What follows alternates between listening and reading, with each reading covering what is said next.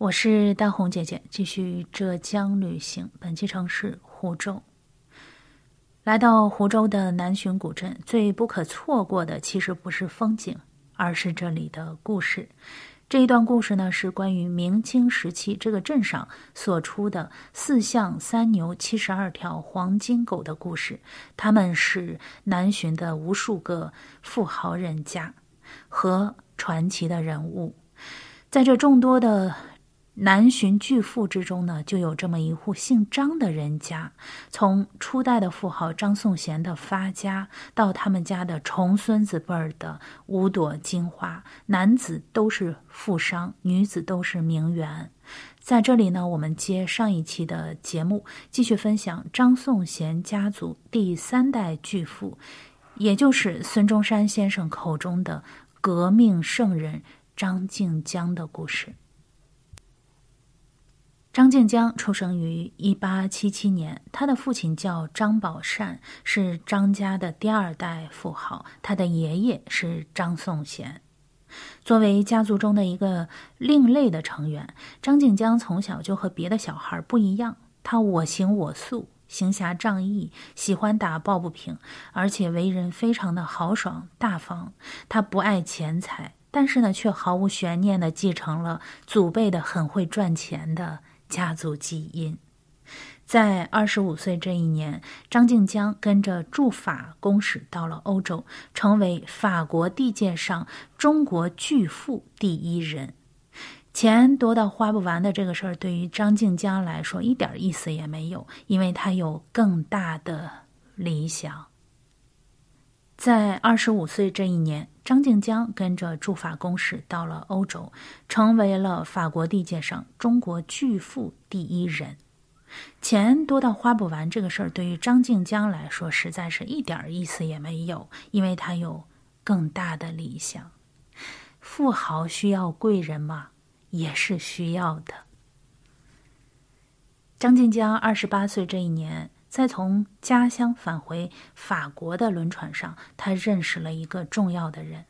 此人后来不仅花光了他所有的钱，还把他领上了一条特别的道路。这个人的名字叫孙中山。这是一九零五年的春天，此时的中国正处于新旧交替的一个节点。清政府的统治名存实亡。另外呢，有一群有志之士迅速的集结起来，组成了一个统一的全国性质的资产阶级革命政党，也就是同盟会。就在这一年的夏天，同盟会召开了一个重要的会议，正式推举孙中山先生为总理。那从此，孙中山先生高举着反对封建帝制的大旗，踏着。走向共和的步伐，迈出了国富的第一步。七年之后，辛亥革命爆发，清政府的统治被推翻，中华民国正式成立。孙中山先生任临时大总统。而此时已经是孙中山先生与张静江结识的第八个年头，但是很少有人知道，正是张静江在这八年中对孙中山以及他所在的革命组织提供源源不断的资助，才使得孙中山革命活动顺利的进行，确保了孙领导的一系列武装起义的成功。在张静江认识孙中山先生的第三年，他加入了同盟会。这一年，张静江三十岁，他所在的张氏家族依然是上海滩数得着号、叫得上名的巨富，家大业大，基础雄厚。所以说，张静江只需要稍加维系，便可以稳固自己手上的。盐行、私行、典当行、古董店、运通、铁路等等各种各样的经济体。而另一边，从张静江第一天认识孙中山先生开始，就源源不断的接济孙从事革命活动，少则三五万，多则数十万银元。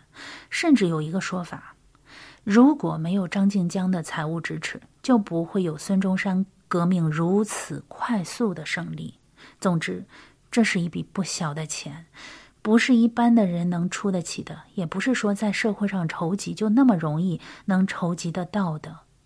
在此之后，张静江为革命事业花光了他所有的积蓄，并且他还把南巡的四相中与张家联姻的所有的亲戚全部都拉到了革命的队伍中，可以说是倾囊相助。一九一三年，孙中山先生创立的中华革命党收了一名二十六岁的青年，这个人名叫蒋介石。蒋介石宣誓的时候，张静江是他的监视人，而此后，张静江的命运再一次发生了改变。我们下一期节目分享。我是大红姐姐，下期见。本期节目的图片和文字可以在我的同名公众号查看，搜索“黑奏红”，奏是欠揍的揍。